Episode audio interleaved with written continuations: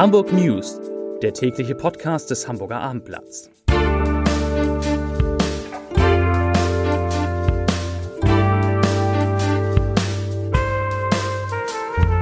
Herzlich willkommen. Mein Name ist Lars Heider und heute geht es um die Verschärfung der Maskenpflicht in Hamburg, die selbst vor Joggern nicht halt macht. Weitere Themen: Baumärkte und Blumenläden bleiben geschlossen.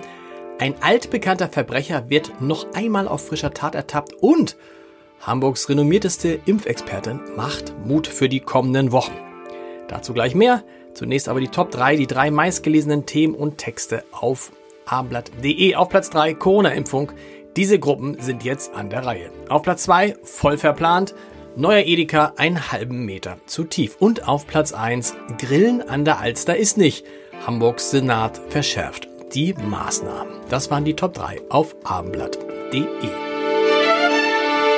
Für die schlechten Nachrichten ist im Senat offenbar Senatssprecher Marcel Schweitzer verantwortlich. Er musste an diesem Dienstag wie an mehreren Dienstagen zuvor in der Landespressekonferenz jetzt eine Verschärfung der Maskenpflicht verkünden. Überall dort, wo in Hamburg der Abstand von 1,50 Meter auf öffentlichen Plätzen nicht eingehalten werden kann, gilt nun eine Maskenpflicht. Das heißt zum Beispiel auf Spielplätzen. Dort müssen Eltern Masken tragen. Zudem gilt die Maskenpflicht rund um die Alster, an der Elbe und an den Landungsbrücken. Die dazu nötige Rechtsverordnung werde spätestens am Wochenende in Kraft treten. Und was sagt der Senatssprecher? Er sagt, nehmen Sie Ihre Maske mit. Wenn Sie das Haus verlassen, dann machen Sie alles richtig. Übrigens müssen auch Jogger an der Alster künftig eine Maske tragen. Und auch Grillen an der Alster oder an der Elbe ist laut Senat nicht drin. Was immer das auch heißt, klingt nach nicht erlaubt. Die verschärfte Maskenpflicht sei übrigens auch eine Folge des vergangenen Wochenendes, an dem sich viele Menschen in der Stadt nicht an die keine Masken getragen hätten, obwohl äh, viel Gedränge gewesen sei. Schlechte Nachrichten gibt es auch für Baumärkte und Blumenläden. Die bleiben nämlich in Hamburg bis auf weiteres geschlossen. Immerhin will sich der Senat dafür einsetzen, dass es Kompensationszahlungen für Blumenläden und Baumärkte gibt äh, auf Saisonware. Warum das Ganze?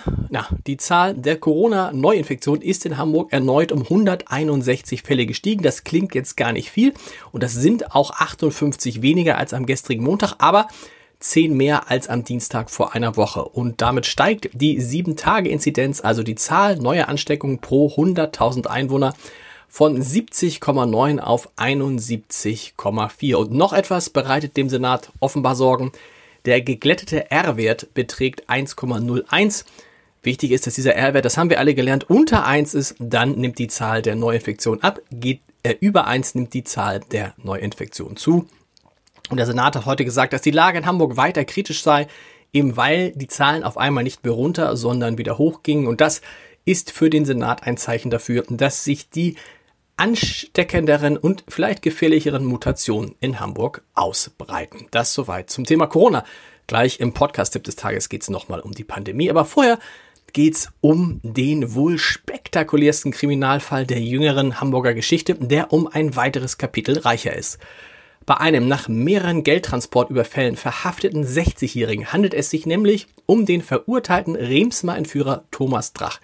Ihm werden im aktuellen Fall gemeinschaftlicher schwerer Raub in drei Fällen und ein Verstoß gegen das Kriegswaffenkontrollgesetz vorgeworfen. Drach hatte 1996 den Unternehmersohn Jan Philipp Remsmar entführt. Er und seine Komplizen erpressten damals erfolgreich 30 Millionen Mark, ungefähr 15,3 Millionen Euro und flohen. Ermittler konnten Drach schließlich zwei Jahre später in Südamerika aufspüren, wo er ein luxuriöses Leben in Uruguay geführt hatte und jetzt wird er wieder ins Gefängnis müssen, so wie es aussieht. Die wohl spektakulärste Baustelle der Stadt, die kommt voran, zuletzt aber langsamer als erhofft. Wegen der Frostperiode in diesem Februar sind die Bauarbeiten auf dem Hochbunker in der Nähe des Millantor-Stadions etwas ins Stocken geraten. Keine Frage, das Wetter hat Zeit gekostet, hat heute ein Projektsprecher gesagt. Aber noch in diesem Jahr sollen auf dem Feldbunker fünf pyramidenartige neue Etagen entstehen und ein öffentlicher Dachgarten. Zum Podcast-Tipp des Tages. Ähm, da habe ich in der Reihe Entscheider treffen Heider mit Marilyn Addo gesprochen, der Infektiologin vom UKE.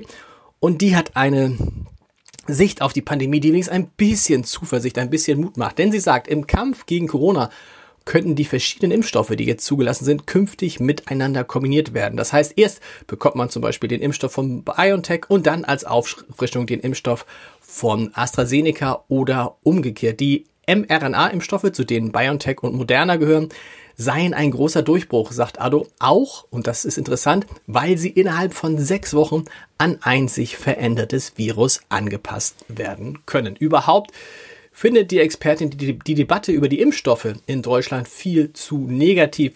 Denn schließlich hätten, hatten alle Experten gehofft, dass die Impfstoffe, die gefunden werden, einen Wirkungsgrad von mindestens 50 Prozent haben würden. Jetzt liegen sie deutlich darüber. Das sei, so Ado, ein Grund zum Feiern. Wie gesagt, das komplette Gespräch können Sie hören heute Abend unter www.armblatt.de slash Entscheider. Es lohnt sich.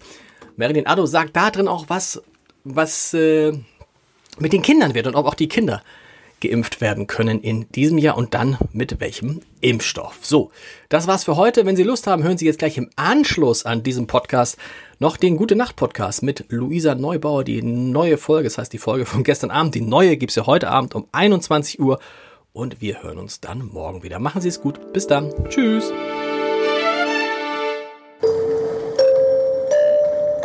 Herzlich willkommen zum Gute Nacht Podcast vom Hamburger Armblatt.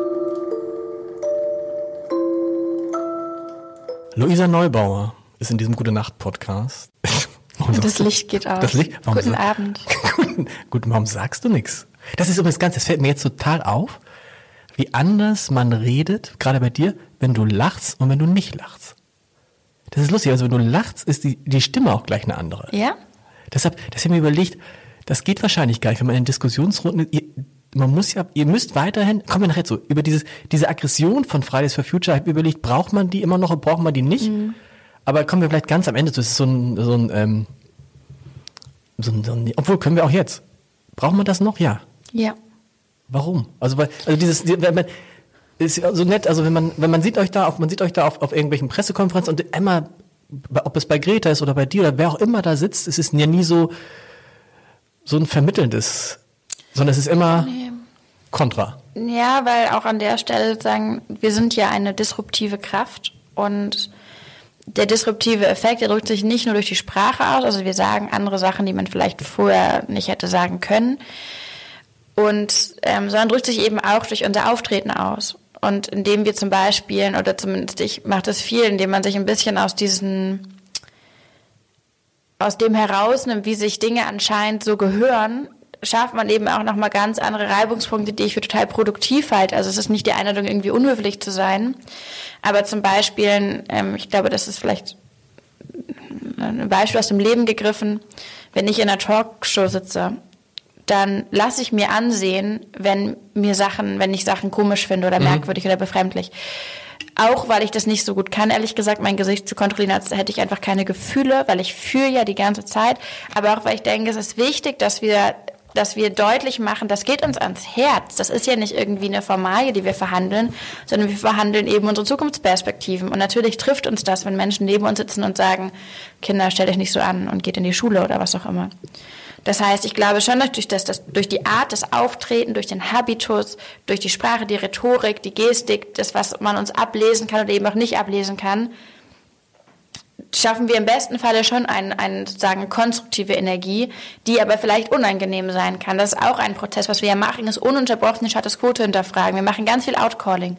Wir sagen, Leute, was denkt ihr euch eigentlich? Was bildet ihr euch ein? Mhm. How dare you? Und so weiter und so fort. Das ist natürlich unangenehm für Menschen, ähm, die wir, die wir in dem Sinne herausfordern oder auffordern, was zu verändern.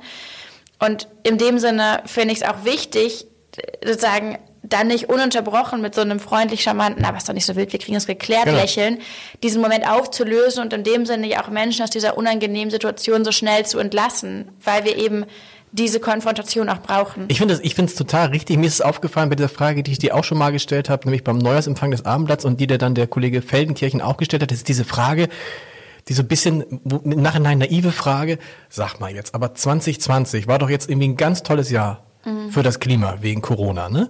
Und da ist immer deine Reaktion dann irgendwie nix. Also äh, man denkt so, ha, jetzt müssen sie, also man hat das, das, das ist auch seltsam, dass man das Gefühl hat, jetzt müssen sie doch endlich auch mal zufrieden sein. Da ist doch mal so ein Jahr gelaufen. Und da habe ich gedacht, warum reagiert, reagierst du so darauf? Aber das ist genau das, was du eben beschrieben hast. Ja, genau das. Es Ich- war, es war halt eben auch kein tolles Jahr für Es war ein furchtbares Jahr fürs es, Klima. Genau, und es war am Ende war es halt, wenn überhaupt ein Zufall, dass irgendwo vielleicht irgendwelche Emissionen äh, runtergegangen sind, aber auch nicht so, wie wir gedacht haben. Genau, und da muss man ja voll unterscheiden, ne? Genau. weil die Emissionen, die wir ausgestoßen haben, die waren kurzzeitig ein bisschen weniger, aber das ist halt nichts sozusagen in den Dimensionen gerechnet, in denen wir reduzieren müssen. Und auf der anderen Seite hat sich halt immer noch weiter mehr Treibhausgas in der Atmosphäre angesammelt. Das heißt, die Beschleunigung und die Verschlimmerung der Klimakatastrophe, die hat nicht 2020 irgendwie pausiert. Und das heißt, ich sehe eben schon, also ich verstehe das, dass Menschen, ähm, die Kollegen Feldenkirchen und so weiter und so fort, sich danach sehnen, irgendwo doch mal endlich so ein bisschen Entspannung in die Situation zu bringen. Boah, die können die mal nicht im Moment jetzt einfach mal chillen. Einmal mal, Nikolaus Blome, der schreibt, dass er sich freut, dass wir nicht streiken können. Daraus spricht ja eine ganz, ganz große Sehnsucht, einfach mal sich nicht mit diesen Themen beschäftigen zu müssen und vielleicht auch irgendwie die Hoffnung, dass das Ganze sozusagen eine Art Ende nimmt ist halt tragisch, weil das natürlich auch einfach so dermaßen die Lage verklärt. Das wird nicht zu Ende gehen, es wird schlimmer werden und es wird anhalten. I'm so sorry to tell you. Und das Beste, was wir machen können, ist uns jetzt zusammenzunehmen, uns äh, zusammen zu tun, zusammen zu raufen und die Sache anzugehen und die Krisen zu nehmen, wie sie kommen und dann das Beste draus zu machen. Und das machen wir in den nächsten Wochen. Gute Nacht. Gute Nacht. Weitere Podcasts vom Hamburger Abendblatt finden Sie auf abendblatt.de slash podcast.